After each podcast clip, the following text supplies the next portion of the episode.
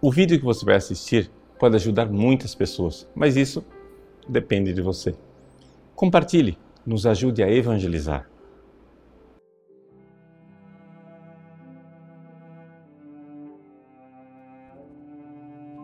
Em nome do Pai, e do Filho, e do Espírito Santo. Amém. Meus queridos irmãos, o Evangelho de hoje nos fala da missão dos apóstolos. Eu gostaria um pouco de refletir sobre esta passagem bíblica à luz da vida de São Pio de Petrelcina. Hoje celebramos o dia do Padre Pio.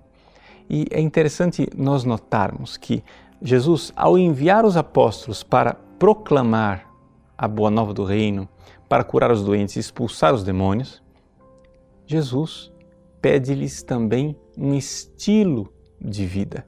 Esse estilo de vida é muito claro. Ele diz: não leveis nada pelo caminho. Ou seja, um desapego total de quem conta com a providência divina. Vejam, muitas vezes hoje em dia as pessoas querem transformar os apóstolos de Cristo, ou seja, os padres, numa espécie de funcionário. Ou seja, é, o sujeito presta um serviço, ele prega a palavra de Deus, ele celebra a missa, ouve confissão, mas depois ele vai viver uma vida que não tem nada a ver, porque afinal das contas já cumpri minhas oito horas de trabalho por dia e agora, é, se eu é, depois vivo uma vida que não é de padre, não tem problema nenhum. Essa é a concepção protestante de ministro. Ou seja, para os protestantes, o pastor ele é um servidor público uma pessoa que é contratada por aquela congregação para prestar um serviço. Mas a vida daquele servidor público não interessa porque ele tem todo o direito à vida privada. Jesus, quando envia os seus apóstolos, não diz a eles para terem vida privada. Ele diz, ao contrário, que é todo um estilo de vida, toda uma programação de vida, uma forma de viver que irá dar a eles verdadeiramente a autoridade autoridade. Vejam, aqui está o grande eh, problema dos nossos pregadores ao longo da história da igreja. Em dois mil anos você consegue ver isso claramente, que os pregadores que tiveram autoridade na sua pregação foram aqueles que humildemente viveram uma vida de desapego, de confiança na providência divina e que se deixaram modelar, né? modelar por Cristo. Os apóstolos, aqui no capítulo 9 de São Lucas, ainda não estão prontos. Para se deixar perfeitamente modelar por Cristo, eles deverão passar pelo cadinho da humilhação, das suas misérias durante a paixão de Cristo. É exatamente o Evangelho de São Lucas quem é, mais tarde vai dizer a São Pedro: né? Pedro, Pedro, é, o diabo pediu que eu te peneirasse como se faz com o trigo. Mas tu, quando voltares, confirma os teus irmãos. E os apóstolos irão passar por esse, essa miséria de humilhação, essa luta interior é, com o demônio, para depois, purificados, serem verdadeiramente apóstolos e receberem o Espírito Santo, como é narrado pelo próprio São Lucas nos Atos dos Apóstolos.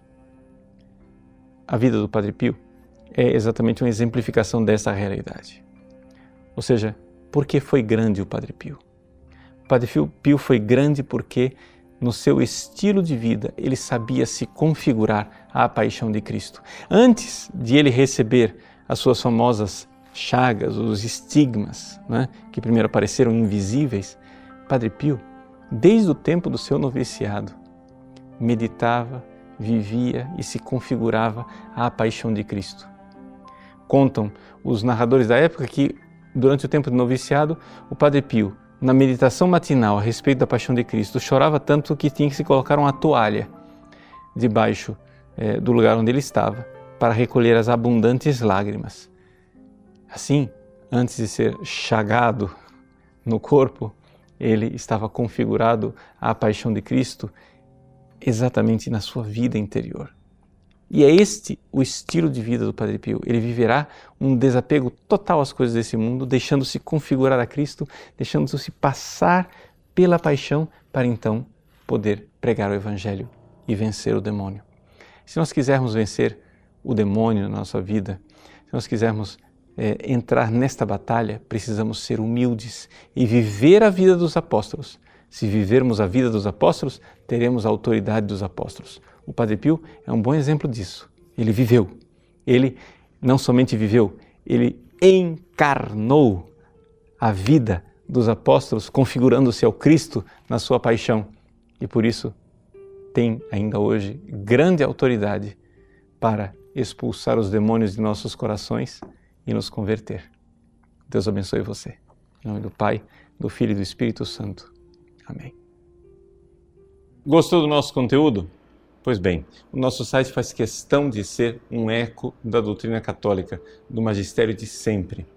Muitas pessoas escrevem para nós diariamente dizendo que mudaram de vida, dando seus testemunhos. Quem sabe uma dessas pessoas que está esperando para mudar de vida é um amigo seu.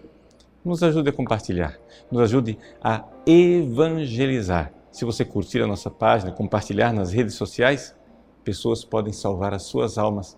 Deus usa instrumentos tão simples para transformar os corações. Que Deus abençoe você.